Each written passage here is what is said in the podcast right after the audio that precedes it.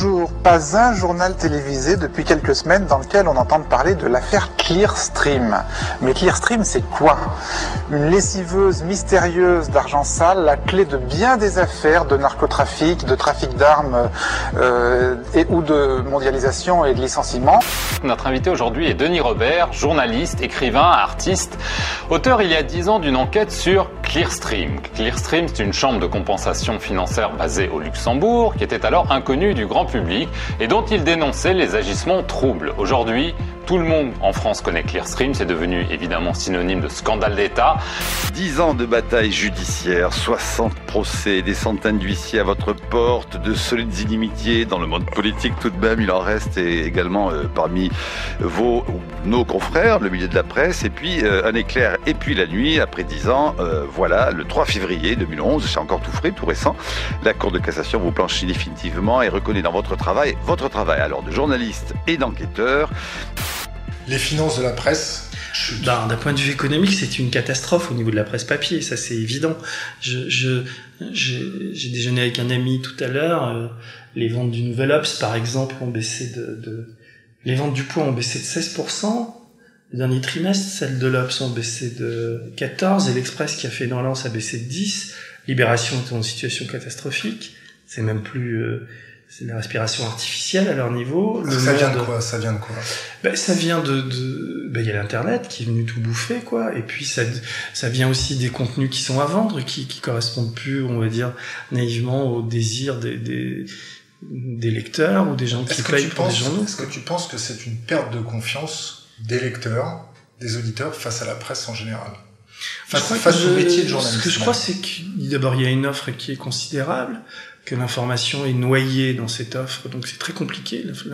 L'actualité c'est facile, l'information c'est beaucoup plus compliqué, donc il faut la recouper. Enfin tout ça, ça demande du travail, du temps, et puis euh, euh, comment dire, l'offre qui est proposée ne correspond plus visiblement dans des lignes très larges au, désir des, des, lecteurs ou des acheteurs de journaux ou des abonnés. Enfin, donc on voit qu'il y a une espèce d'affaissement comme ça.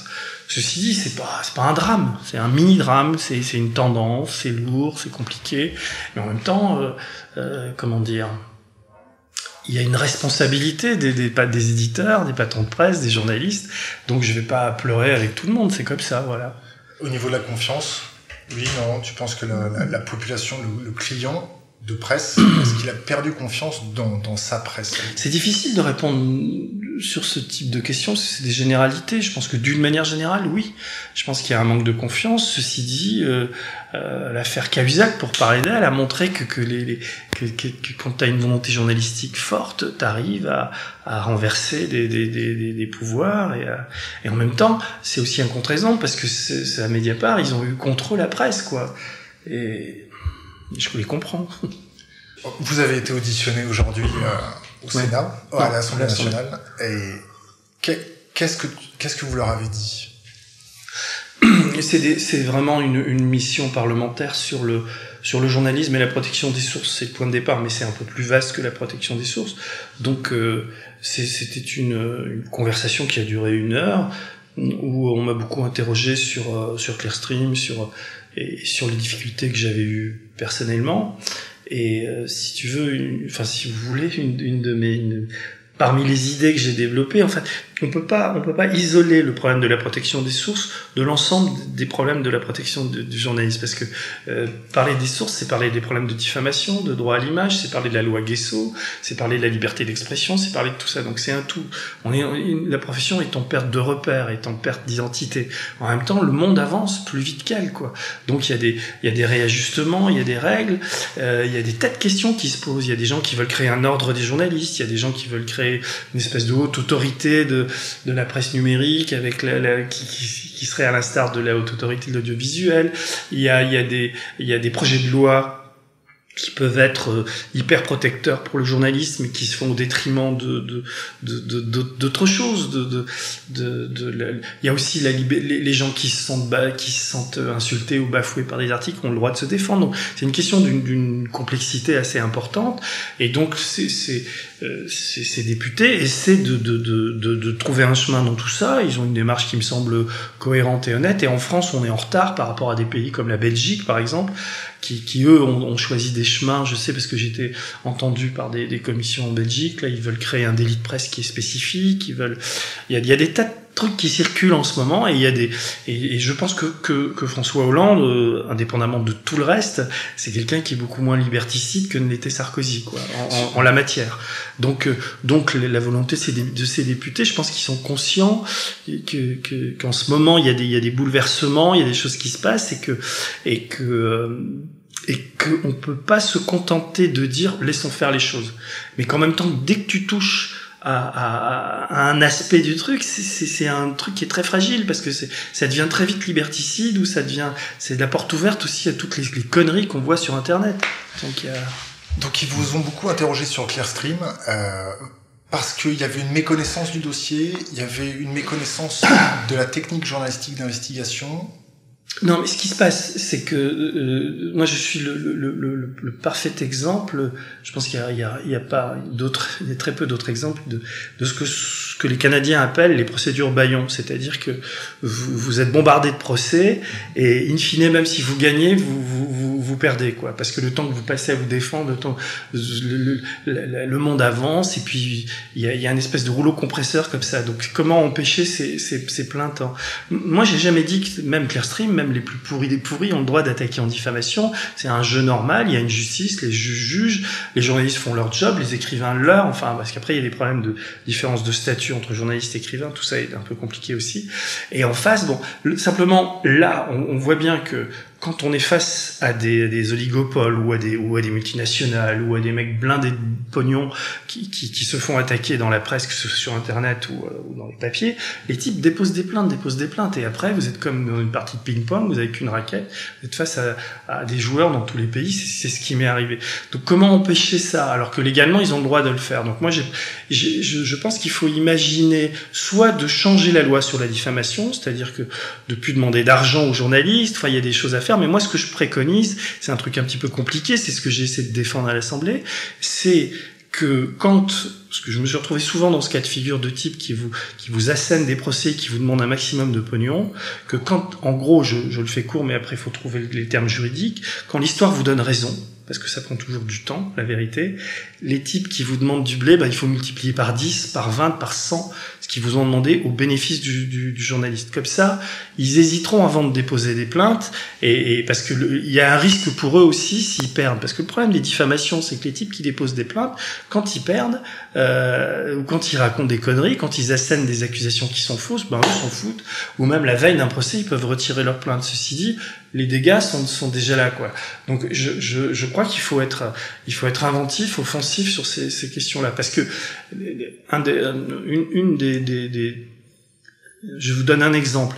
Dans, à, Paris, au tribunal, dans le, le, le, comment dire, la cour qui s'occupe des, procès en diffamation, il y a trois ans, le, le, il n'y a pas trois ans, il y a en 2000, au début des années 2000, euh, quand j'ai sorti mes bouquins, euh, ça mettait en gros deux ans, de deux à trois ans entre le moment où quelqu'un déposait plainte en diffamation et le moment où la plainte était ou instruite ou jugée.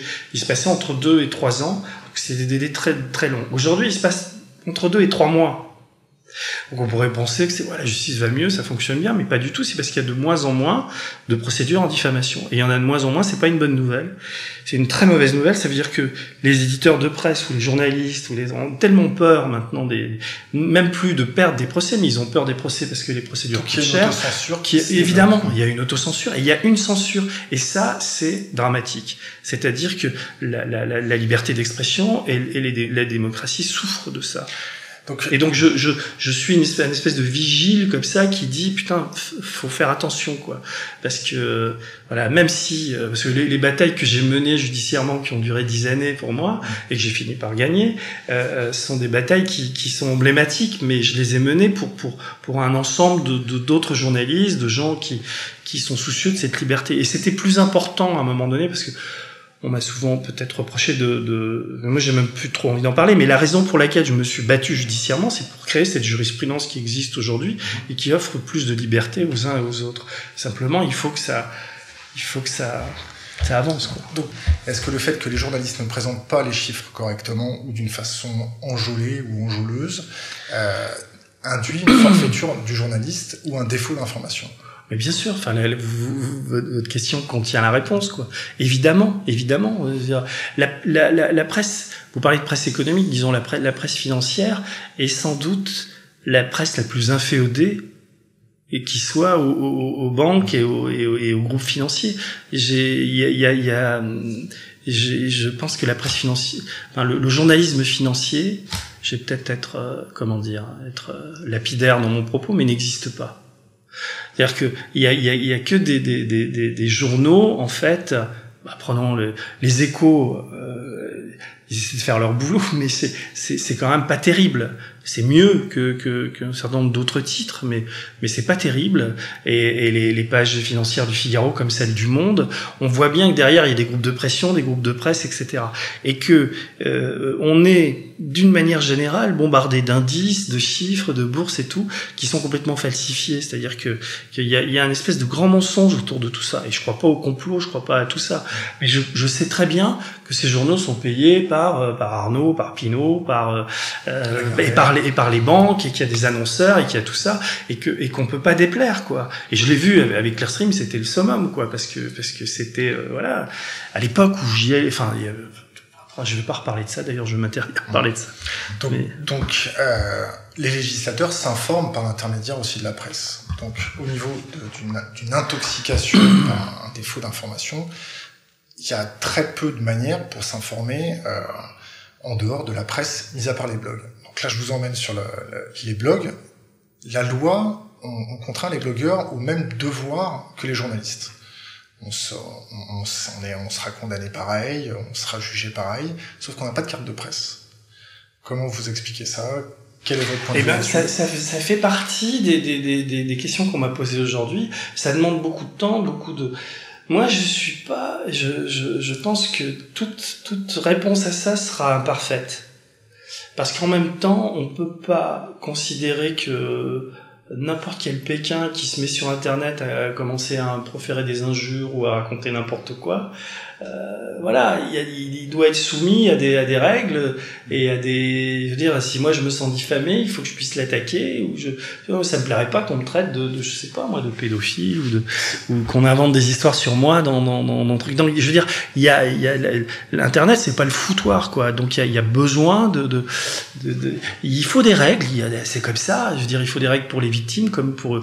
Donc il y a il y a un, il y a un problème de, de ça. On peut pas non plus dire euh, liberté totale etc. Alors que moi, je suis le plus grand adepte de la liberté d'expression, mais à un moment donné, je suis aussi conscient de, la, de la, complexité de tout ça. Donc, j'ai pas de solution puisqu'on m'a interrogé aujourd'hui là-dessus. Pour moi, c'est pas une obsession de penser à ça, mais ce que je ce que je pense, c'est que c'est que qu'il y ait une, une sorte d'autorité euh, morale, enfin comme la haute autorité de l'audiovisuel, qui puisse euh, euh, comment dire, être une espèce de, chambre de compensation ou d'instance d'appel quand il y a des, problèmes, ça peut peut-être fonctionner. Ça, je suis pas sûr que ça soit la panacée, mais il y a, un truc à imaginer autour de ça. Je, m'explique.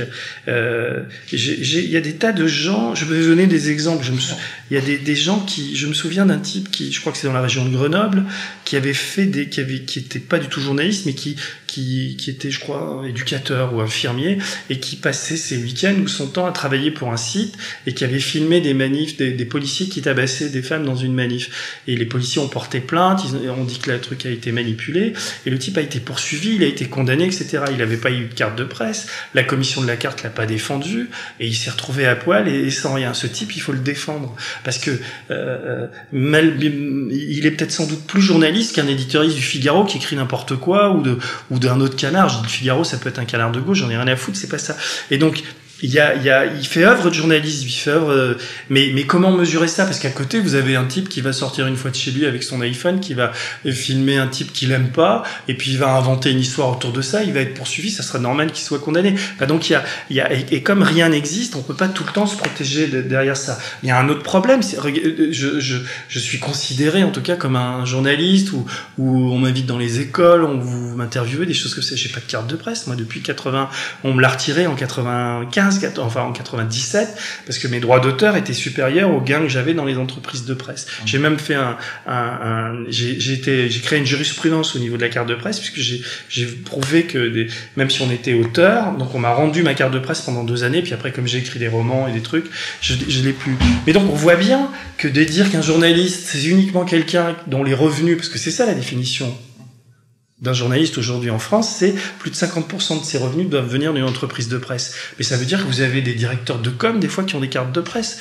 Moi, ça, à l'époque, c'est pour ça que j'avais fait ce, ce, procès, entre guillemets, à la carte de presse. Et vous avez, vous avez un autre débat, moi, qui m'a hérissé, c'est, c'est toute l'histoire avec Bachelot, là, et, et, la bande de filles, là, de, de Direct 8, là, euh, comment elle s'appelle, euh, je sais plus, Ferrari, la, la, la nana, plus l'autre, enfin, elle, et Bachelot a commencé à ouvrir sa gueule pour dire, euh, attendez, euh, nous, c'est normal qu'on ait une carte de presse parce que on fait un travail de journaliste, etc. La commission de la carte leur a dit euh, non.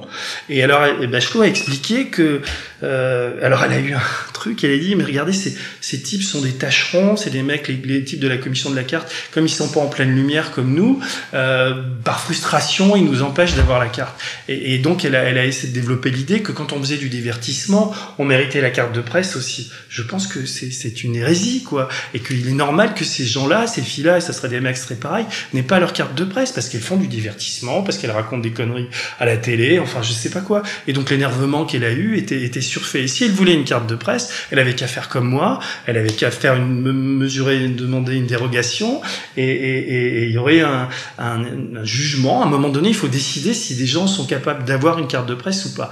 Et, et, et je, je pense que la, la, la, la, la, commission de la carte n'a pas les moyens de ses ambitions. Mais heureusement que, des journalistes, ces, ces soutiers de l'info ou ces, galériens des, types qui en dehors de leurs heures sont à la commission de la carte, heureusement qu'ils sont là pour tenir un peu la boutique, mais je pense qu'il faudrait les aider, je pense qu'il faudrait euh, euh, renforcer l'arsenal. Alors c'est très compliqué parce qu'après vous créez tout de suite un conseil de l'ordre comme chez les médecins et c'est pas ce qui est demandé. Donc il faut trouver, il faut trouver quelque chose, il faut sur ce qui existe déjà pour créer ce que j'ai appelé la chambre de compensation peut-être des journalistes, c'est-à-dire qu'il y a un endroit où, tout ce qui est litigieux et problématique puisse être jugé par une sorte de sage qui serait euh, alors après le problème de les nommer par l'Assemblée nationale, les journalistes et tout ça, ça crée des castes, ça crée tout ça. Il faudrait trouver un moyen démocratique et accepté par tous de créer cette, cette, cette, commission qui soit pas comme la haute autorité, qui est quand même un espèce de truc où les mecs viennent tirer du blé parce que parce qu'ils ont rendu des services quoi. Et donc je trouve pas ça terrible non plus, mais il y a, y a des choses comme ça à inventer. De toute manière, la démocratie on, on, en est au début de ces questions-là. On, ne pourra plus faire l'économie de, de, se les poser. Il va falloir vraiment, euh, mais parce que parce qu'il va y avoir tellement d'injustices et il y en a déjà tellement qui profilent que si le législateur et si les, les professionnels ou les, n'essaient pas de de, de, de, proposer des choses et de réfléchir à tout ça, on va vers des, des mini catastrophes qui vont peut-être en amener des grandes quoi. Euh, on voudrait votre avis sur l'affaire Snowden. Oui. Ce, ce jeune. Euh, J'ai trouvé incroyable que la France lui donne pas le, lui donne pas l'asile, été justice. Mais là, on est dans la géopolitique, on est dans la réelle politique et on est dans voilà, on s'attaque pas impunément aux États-Unis quoi. Ah, j'ai pas mal lu là-dessus, donc j'ai lu des choses assez des choses même dans des journaux. Euh, je crois que j'ai lu ça dans Rolling Stone. Euh, on expliquait que Snowden était un activiste de droite, qui avait des, des, des propos complètement. On, on, essaie de, de qu'il soit de droite ou de gauche. Franchement, je m'en fous quoi. Ce type, il faut lui donner une médaille, comme il faut donner une médaille à ben, euh, euh, comment il s'appelle, Bradley Manning, le, et évidemment à Assange, plus à Bradley Manning qu'à Assange. Ce sont des, ce sont des, ils méritent des prix Nobel de la liberté. C'est des gens qu'il faut, qu'il faut, voilà, il faut leur, il faut leur monter des statuts. Il faut les, il faut, il faut les, il faut les accueillir en France bras ouverts, quoi, parce que c'est quand même incroyable que, le type démontre à quel point les Américains nous ont écoutés, enfin d'une manière, ce qu'on savait, ce qu'on subodorait, mais là on le lit, on le voit, et vous avez ces espèces de de, de, de types qui frôlent les murs, là on les voit bien, les, les types du pouvoir, là qui osent pas trop se cogner sur la question, quoi. Et, euh, et je trouve ça, je trouve ça, moi j'ai voté pour eux, mais je voterai peut-être encore à gauche, évidemment, mais c'est insupportable, c'est insupportable. Et, et, ces gens font de la politique, mais ils font pas la politique. Donc ils n'ont aucun courage, ils ont aucune, et ils sont en train de, de, de, vendre leur âme. Ils ont perdu, ils sont en train de perdre, perdre toutes les batailles. C'est marrant parce qu'ils les perdent toutes une à une. Je regardais encore Manuel Valls, il y a une vidéo qui tourne sur Internet il y a trois quatre jours. Là, il est interpellé par une femme à, à, à. Euh, c'est incroyable cette vidéo, faut la regarder quoi. Val, c'est complètement minable. Il est minable. Il n'a pas le courage de regarder cette femme en face qui dit des choses, des évidences quoi. Et, et là, on, on voit le, le, le, socialisme au pouvoir à quel point il est compromis, à quel point il est, il est, il est, il a peur de son ombre quoi. Enfin, ça se passe. Voilà, c'est il y a un climat de malaise qui est instauré par chez, ces gens-là. Et vous vous adressez quand même à eux pour financer votre projet de chaîne documentaire. Mais c'est pas. Non, je m'adresse pas à eux. C'est pas ça. J'ai fait une. L'idée de la chaîne documentaire, c'est. Voilà, je passe du coq à l'âne. Euh... Quand je vois les merdes qu'il y a à la télé sur ces chaînes, quand je vois que l'argent public ça sert à payer Gulli, là, la chaîne des mômes, ou euh, que, que même mon môme qui est prêt à regarder des, des, des dessins animés japonais, il supporte pas, que, que, que, quand je vois que ça va dans France 4 pour des, des animateurs à la con qui savent même pas parler français, c'est pas le problème de parler français où ça paye des, des, des séries américaines, avec le quart du budget d'argent public de ce truc-là, on ferait une vraie chaîne de docu, une, ce que j'ai appelé Doc Doc TV, euh, je veux dire avec beaucoup moins d'argent je pense qu'on peut créer un truc formidable et qui peut in, fine et à terme, à moyen ou long terme, concurrencer des trucs comme YouTube ou, euh, ou, ou, les projets comme Google TV qui se dessinent, etc. Donc il faudrait créer, et j'ai besoin des, je trouve que c'est normal dans, un, dans une démocratie comme celle-là, avec la gauche au pouvoir, qu'un ministre de la culture euh, euh, puisse, euh, puisque c'est des, des, conversations que j'ai eues avec elle, puisse aider, ça lui ferait du bien d'ailleurs d'avoir un bon projet, parce que pour l'instant, elle, elle dé, elle défend un certain nombre d'idées, etc.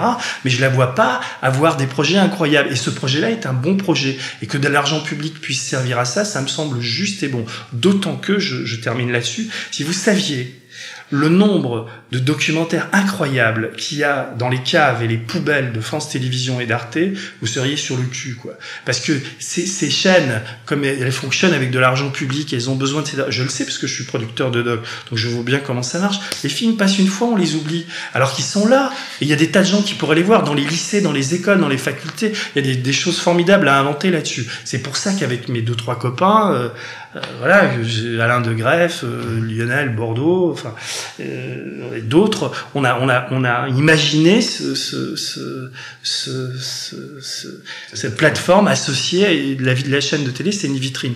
Donc voilà, l'argent public, oui, l'argent public, il vaut mieux qu'elle serve à ça plutôt que de payer des, des séries télé américaines. C'était ça l'idée. N'est-ce pas une manière de rester un petit peu euh, affilié voire un peu inféodé à la politique euh, en cours, euh, de se faire euh, enfin, financer uniquement par ce, ce biais-là, alors que vous pourriez également euh, vous faire euh, financer par le biais du public, donc qui sont euh, vos propres. Bah, L'idée. Et également Merci. mêler ça avec une, par exemple, une production un peu à la Kickstarter qui permettrait de financer d'autres documentaires. C'est quoi? Bah, la Kickstarter, euh, pardon En fait, vous, vous, postez un projet. Ah oui. Et euh, selon l'intérêt du public, le, chacun met un 10 dollars, enfin, etc.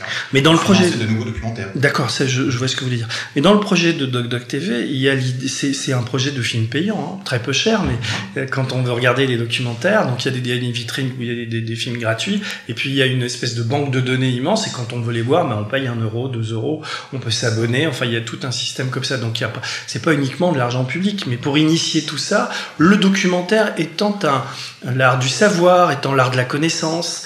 C'est pour ça que je pense que ces documentaires, nous, quand on en fait des documentaires, on a tellement de mal à les faire et on y met une, part du cœur, de l'âme, enfin, etc., qu'on a envie de les distribuer. Quand moi, je vais dans des, dans des lycées ou dans des universités pour montrer mes, mes, mes docs, les salles sont blindées, quoi. Ça crée des débats, ça, je peux pas passer ma vie à ça. C'est pour ça que cette, cette plateforme, ça pourrait être formidable. Ceci dit, il y a de telle lourdeur. Philippe Etier, il est entouré d'énarques, il est entouré de, et puis il a d'autres choses à penser. Donc c'est pour ça que je lui ai fait cette lettre ouverte. Je pense que ça lui a pas beaucoup beaucoup plu.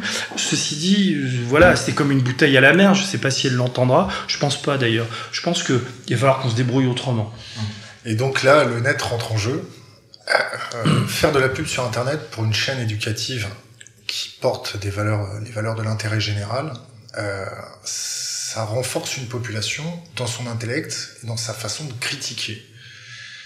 Quand en face, nous avons un dogme journalistique, je, je prends le dogme journalistique, euh, le dogme journalistique économique, quand les gens apprennent via Internet, via des, des, documentaires sérieux par rapport à des économistes paumés au fin fond de Berkeley, euh, qui, qui s'adressent vraiment à la communauté de l'Internet, est-ce que vous ne pensez pas que les législateurs français n'ont aucun intérêt à produire une chaîne éducative qui pourrait renforcer l'esprit critique d'une population? Non, je, je, je pense que le... Comment vous dire? Il faut se garder de, de, jugements comme ça trop globaux. Je pense que, que Vincent Payon est un meilleur ministre que Luc Châtel, par exemple. Je, je préfère, je, votais, je pense que ce que fait ce gouvernement pour, pour l'éducation est plus intéressant que ce que faisait le précédent.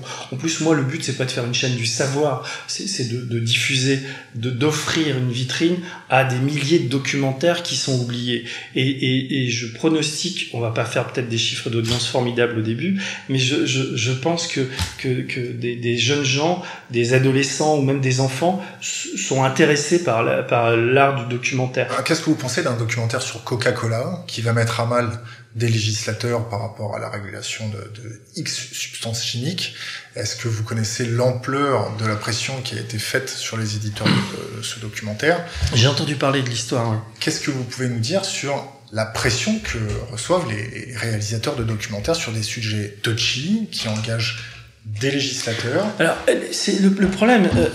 Euh, la question du documentaire est compliquée parce qu'en France, on est hyper privilégié. J'ai des copains espagnols qui viennent en France pour financer leur film. Il n'y a plus un centime là-bas. En France, on est privilégié parce qu'on a le CNC. Alors, je sais que c'est très critiqué, qu'il y a des castes là-bas, qu'il y a des gens qui se prennent. Moi, je je suis pas un, je, trouve qu'on a une, formule qui fonctionne et qui est, plutôt pas mal. Simplement, il y a des sujets casse-gueule.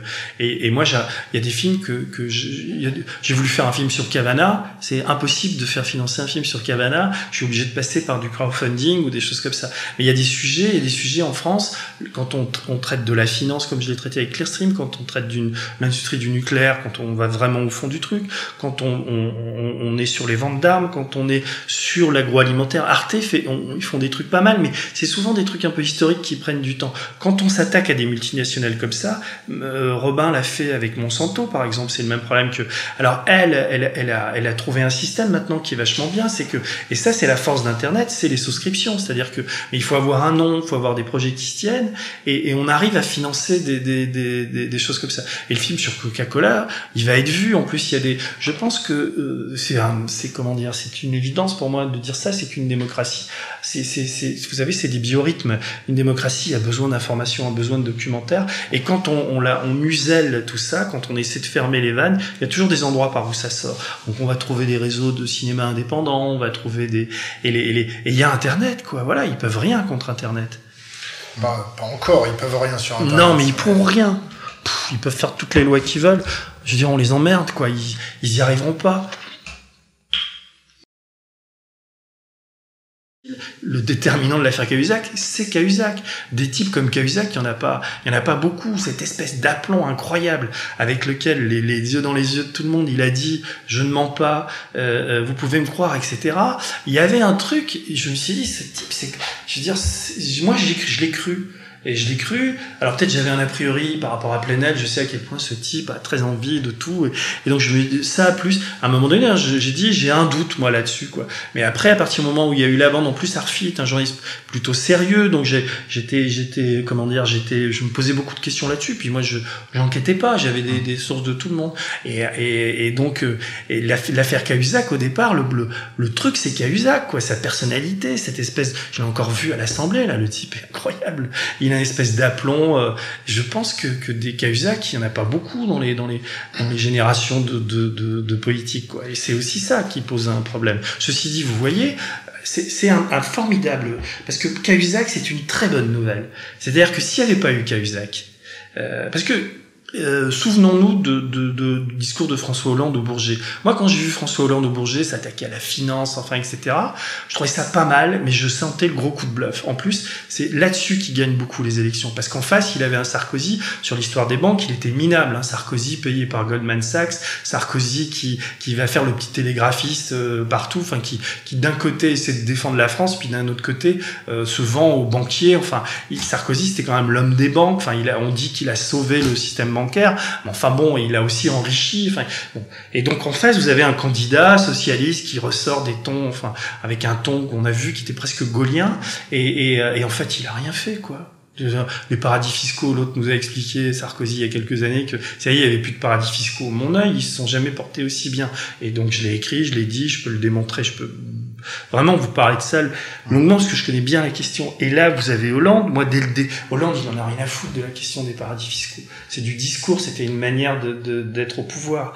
Et là, le problème qu'il a, alors ils font des petits trucs à Bruxelles, mais sous prétexte que Merkel, euh, leur, leur... si s'ils avaient vraiment une volonté politique forte de lutter contre les paradis fiscaux, ils avaient, ils ont toute l'attitude pour le faire. Ils ne le font pas, il ne l'a pas fait. La bonne nouvelle de l'affaire Cahuzac, bah, il ne l'a pas fait parce qu'ils sont, je pense, euh, euh, euh liés, pas pas d'une manière euh, corruptive, mais que autour d'eux il y a tout un environnement politique où on voit les, les, les, les liens entre entre la finance. Se tiennent par la barbichette.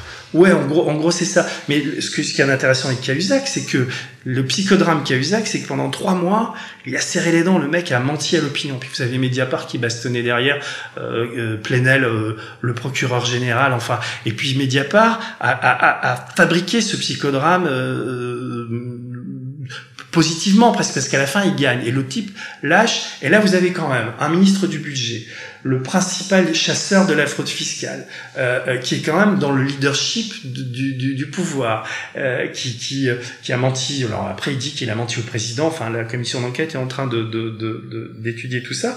Vous avez cet homme qui explique qu'il a un compte en Suisse, qu'il a fraudé, etc., qui s'excuse, etc. Mais le mal est fait. Et donc à ce moment-là, la réaction du pouvoir, elle est assez bonne, parce que comment voulez-vous qu'il fasse? Donc ils, bon, ils virent la brebis galeuse et ils disent, je vous promets, euh, la main sur le cœur, euh, on va changer, enfin, etc.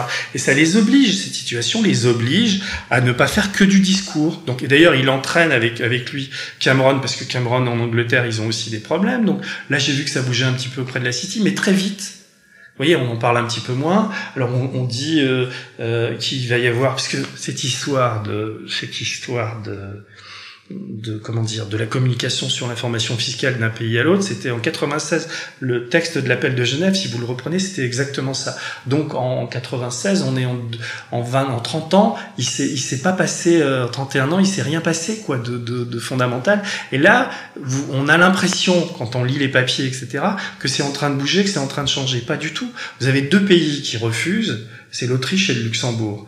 Et vous avez la City qui dit qu'elle accepte, donc Londres, en fait, ils n'ont pas envie d'accepter non plus. Donc toutes ces c'est-à-dire que vous avez des, des, embrasements médiatiques comme ça, puis après vous avez un travail de fond. Euh, à Bruxelles, vous avez euh, 3, 400 ou 500 lobbies bancaires pour un lobby euh, qui est, euh, on va dire, anti-bancaire, qui est Finance Watch, là, mais il y a une force de, le principal pouvoir, c'est quand même le, le, pouvoir des banques, quoi. C'est quand même des gens qui, qui font des hold-up permanents et nous font croire que, que c'est nous qui volons l'argent, quoi. Enfin, c'est des trucs incroyables. Et le pouvoir se laisse prendre par ça.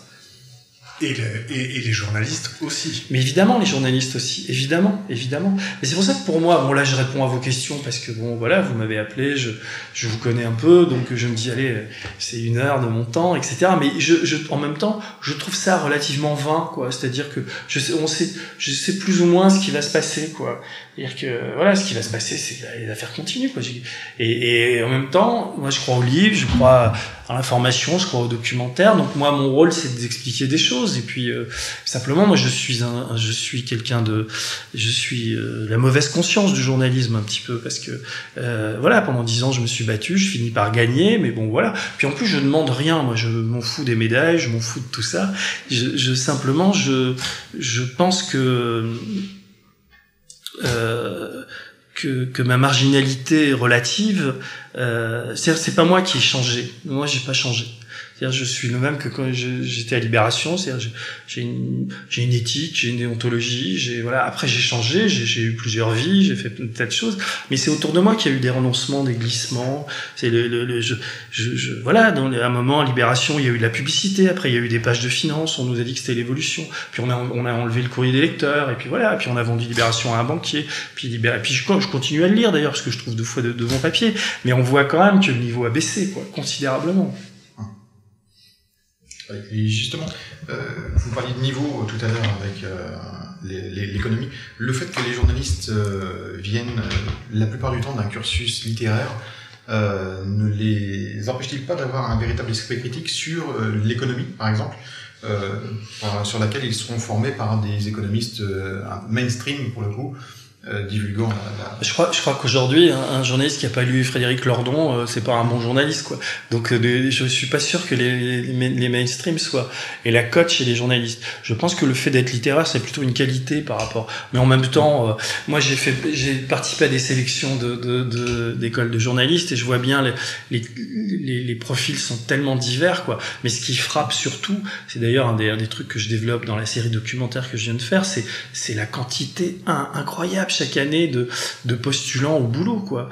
Vous avez, je raconte dans mon film qu'à Lannion, il y avait 3000, 2900, je crois. Euh, euh, Lannion, qui est un IUT de journalisme en Bretagne, il y a eu 2900 postulants en 2010 pour 30 postes. 30, euh, 30 étudiants en première année, quoi. Euh, dans, et, et, malgré la, la, la journaliste, le journaliste c'est la profession la plus décriée en ce moment aux États-Unis. Vous avez un journal, vous avez une crise terrible. Les, les, les, salaires de journalistes ont baissé, et il y a eu une, une étude faite par un site d'offres d'emploi euh, qui, qui, explique que, enfin, ils ont fait un test, mais sur un grand nombre de personnes, je crois qu'il y avait 40 ou 50 000 personnes qui ont répondu au test. C'est-à-dire quels sont les, les, les, boulots que vous préférez, comment et pourquoi? Journaliste, je crois qu'ils arrivent.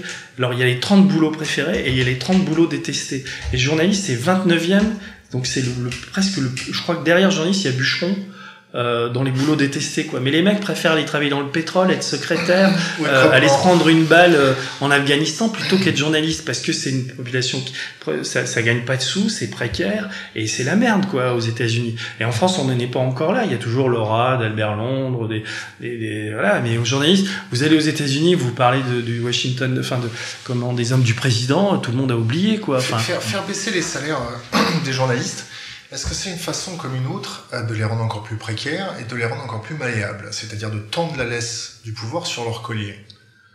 C'est ce que a dénoncé Alain Ricardo il y a 15 ans dans, un de ses livres. Alain Ricardo, c'est un formidable sociologue. Euh, c'est lui qui a, le, des, premier à développer l'idée des media workers. On est, on est en plein dans les media workers, c'est-à-dire euh, on, on, sur Internet, sur tout ça, les, les, des papiers plus signés, plus, plus signés par des gens qui sont des staccanovistes de l'info ou les chivas de l'info qui filment, qui truc, qui doivent faire trois papiers par jour, qui sont, qu'est-ce que vous voulez? Vous faites, vous faites de l'actualité, mais vous faites pas d'information.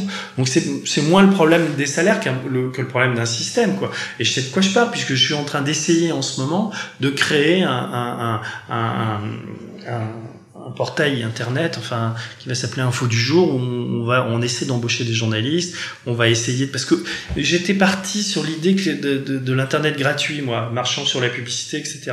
Et, j'en suis revenu, je pense qu'aujourd'hui, devant le, d'ailleurs, la, la, presse quotidienne régionale est en train de sombrer, et la, presse nationale est, est, en très mauvaise santé.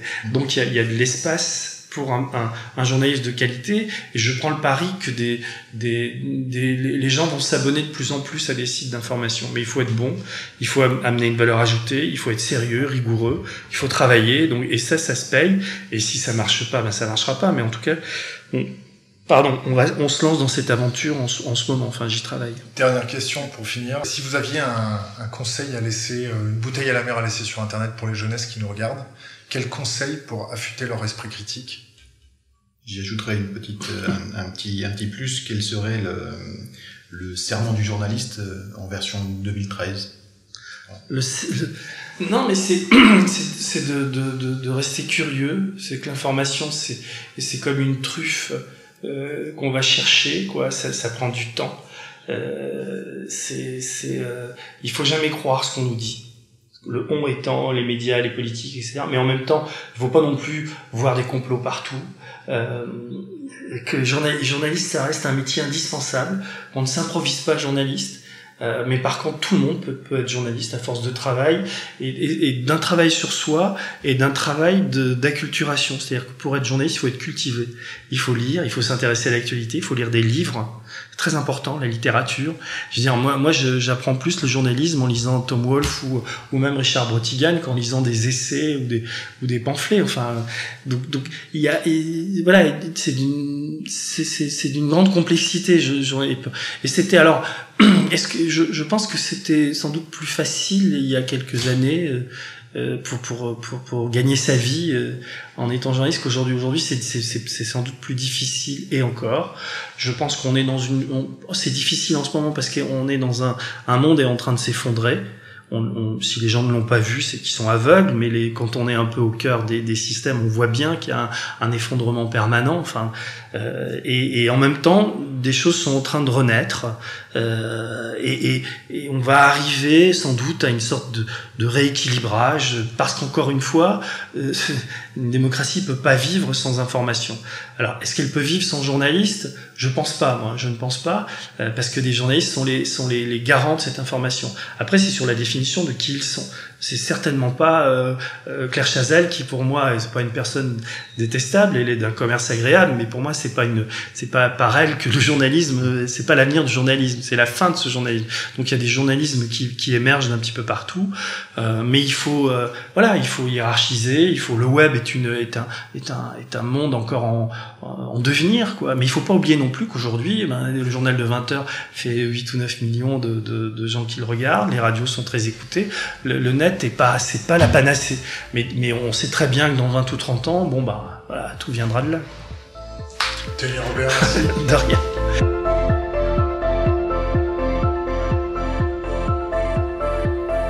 Euh, d'ultralibéralisme euh, ou de libertarisme, euh, qui consiste à dire en gros, il y a une main invisible du marché, qui surtout veut dire, mais attendez, n'ayez comme seul comportement personnel d'être égoïste. En fait, le prisme, c'est juste un, sous-programme particulier d'un plan plus général. Autrefois, ça s'appelait, ça s'inscrit d'ailleurs dans le, un programme que l'on connaît qui s'appelle l'échelon. Euh, alors, les, ni les Russes ni les Chinois n'ont envie que l'ONU se transforme en euh, une machine à donner les bons et les mauvais points de gouvernance. Et